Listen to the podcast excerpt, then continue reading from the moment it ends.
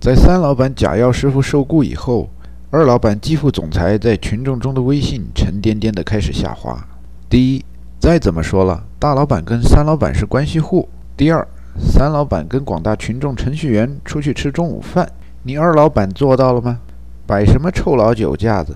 不会交酒肉朋友，还想在社会上混？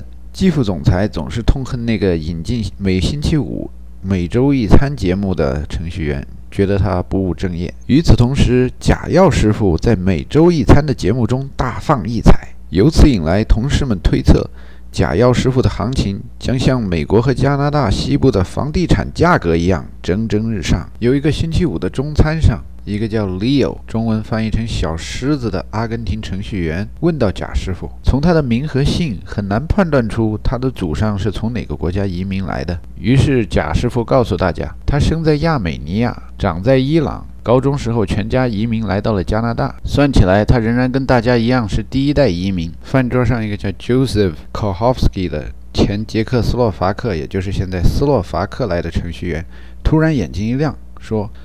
亚美尼亚，我知道，我在纽约市住了十几年呢。我见到好多亚美尼亚人，好多卖工艺品、卖古玩，还卖地毯。人亚美尼亚人就是很聪明啊，精明的生意人呢。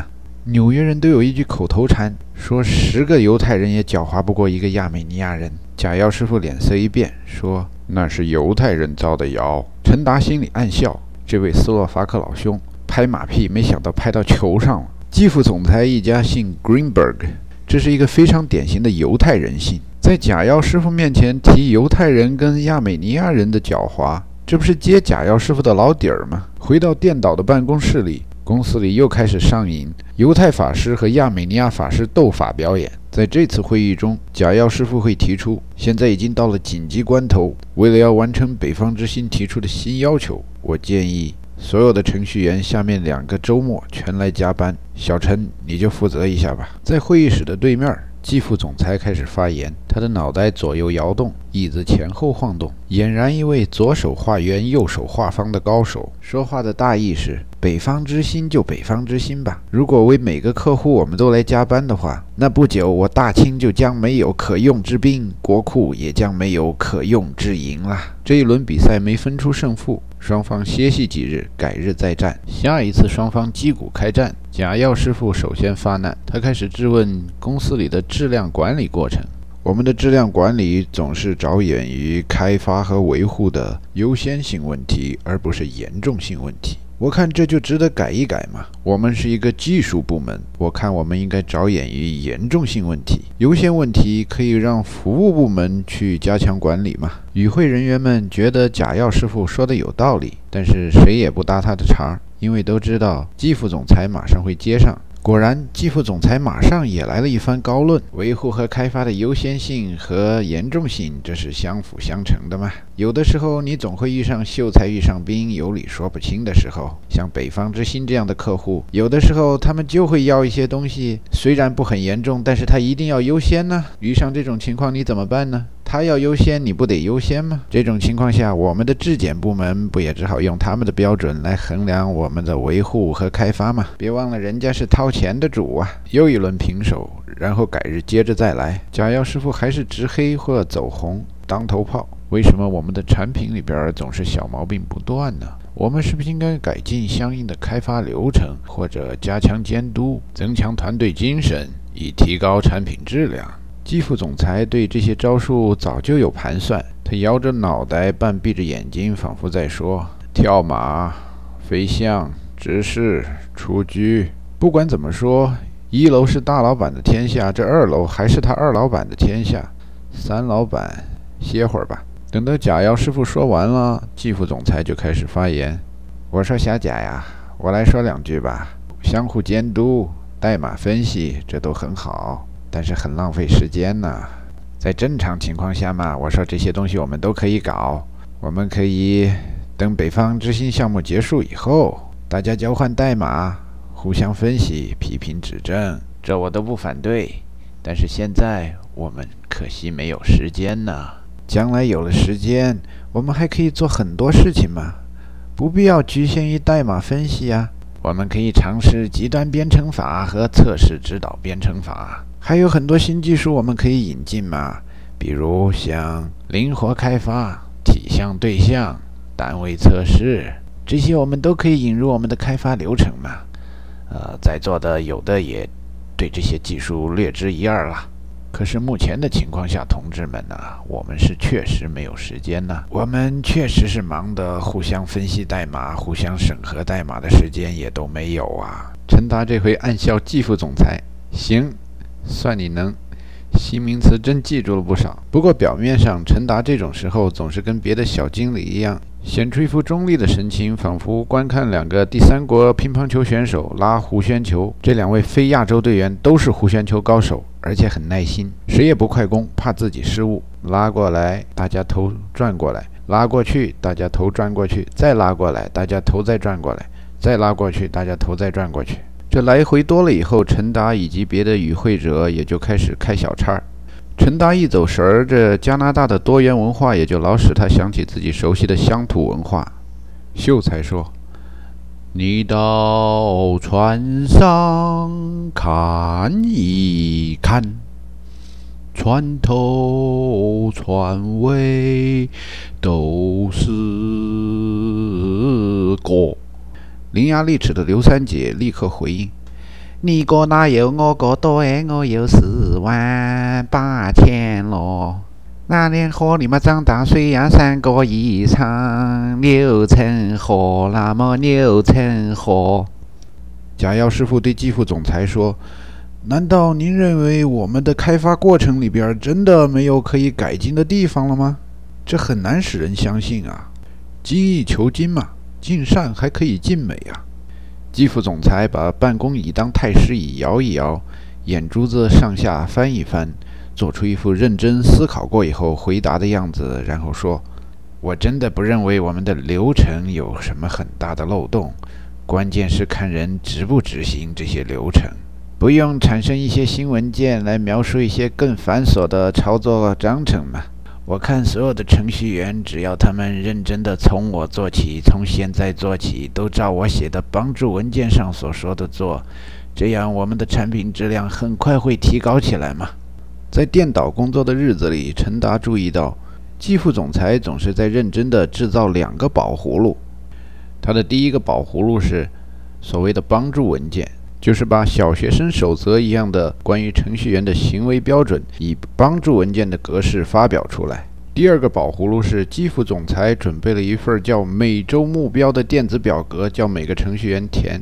贾耀师傅上任以后，私下与别的程序员策反，嘲笑基辅总裁的每周目标格式太老化，于是他发明了另一份电子表格，叫“项目管理”。这新的一份电子表格运用微软的另一种新格式。款式大方，式样新颖。可是不久，广大程序员群众们发现，以前的每周一表节目，现在变成了每周二表，那牢骚总是免不了的了。于是，这风声再起时，太平洋上联合舰队的壮丽场面，标志着和平时期即将结束。贾耀师傅重新挑战季副总裁关于改进流程工艺的必要。看来，在电脑里，长此以往，这个犹太人是斗不过亚美尼亚人的。再说那个印度人安卡，如果不是反感这个犹太人，怎么会给他安排一个亚美尼亚人，老恶心他呢？印度人、犹太人、亚美尼亚人，大老板、二老板、三老板，有趣而复杂的组织结构，操练着与陈达同一级的有经验的老程序员。一般编程语言学得多了的人都知道，语法和语句是最简单的，而且很多语言的语法和语句都很相似。真正难培养的是逻辑思维。而逻辑思维里边要达到高手的境界，最难领会的是组织和结构。有这样的大老板、二老板和三老板，能不加强程序员的组织和结构思维训练吗？陈达心里想：怪不得电导不知道到哪个协会去混了一面加拿大前五十名管理最佳的锦旗。咱们的领导冒号总是在启发着技术骨干们的思维呀。陈达心想。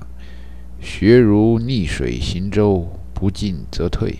看来我最终还是被划到了季副总裁的反革命集团了。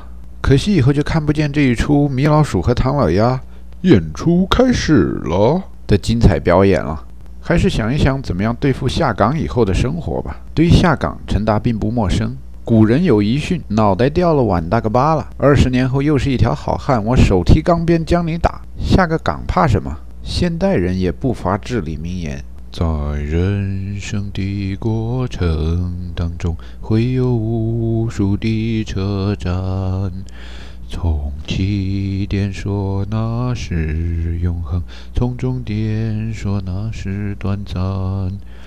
有人说，人生纵然是多变幻；有人说，人生纵然是多奇妙。有时聚，有时离，何必去寻烦恼添忧虑？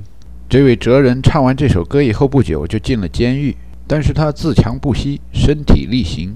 人生的车站过了就过了，记得起来的就记着，记不住的就忘了。出狱以后还坚持走自己的路，唱别人的歌。不知道有没有在场刘文正的？亲爱的朋友，你们好，很长时间没为大家唱歌了。太阳雨这盒专辑就是为广大爱我的歌迷精选的歌曲。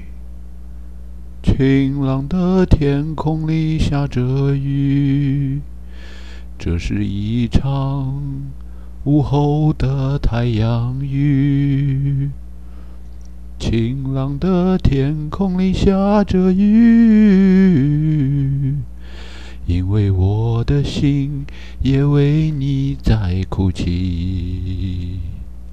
在那激动人心的年代里，自强不息的人还多着呢。